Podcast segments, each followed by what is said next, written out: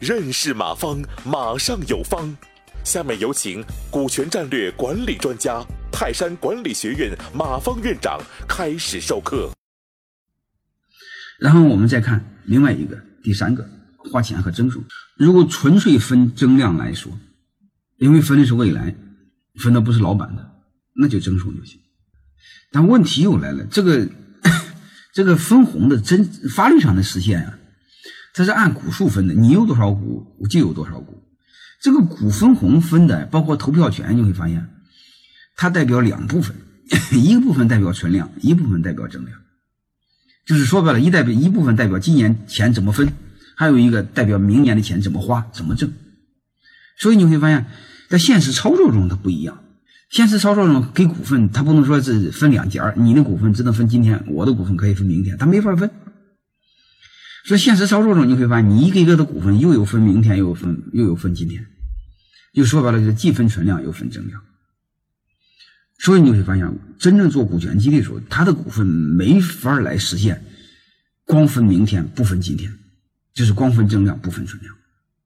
所以你会发现，这部分股份你会发现，如果是假设分两部分功能的话，有一部分是代表明天的不花钱型，但是代表存量的部分是一定要花钱。为什么？因为这是分的谁的？分的是老板的，人家的钱也是钱呀，所以这就意味着员工一定要花钱买存量部分的股份，员工一定要花钱买，至少你得花个成本价，你不能和那些流氓们大土豪分田地，有钱的人都是坏蛋，那哪行呢？对吧？所以存量部分要花钱，如果再说白了，就是股权激励一定要花钱，对员工来说，大家知道。一定要花钱，不花钱不珍惜。但对老板来说，你你让大家花个成本价就行，啊，嗯，意思意思，因为你给的是存量部分，大概就这个意思，打个折就行。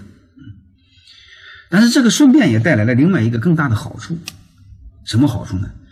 就是在所有的激励工具中当中，股权激励又有激励性，又有约束性，啊，这个又给写错了啊，又有激励性又有约束性，嗯。少个又是吧？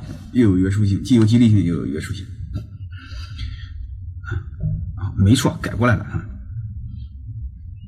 啊，为什么是这样的？激励性就不说了，因因为他的股份多，将来都分红分的多嘛。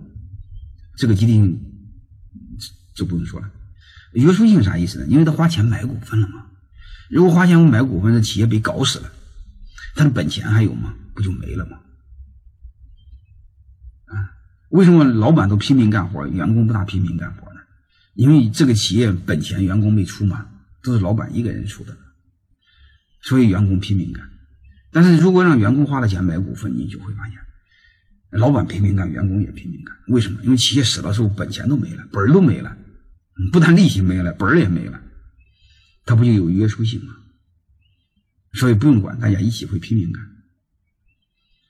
所以在所有的激励工具当中，股唯有股权激励又有激励性又有约束性。说白了就是它的效果特好，成本特低，你不用管它，它一定会拼命干活。因为倒霉时候它跟着一块倒。哎，所以但是这就你不让员工花钱，它就没有约束性。所以股权激励一定要员工花钱，啊，最好花的心疼，你不能说不疼不痒的哪那么好事。感谢收听本次课程。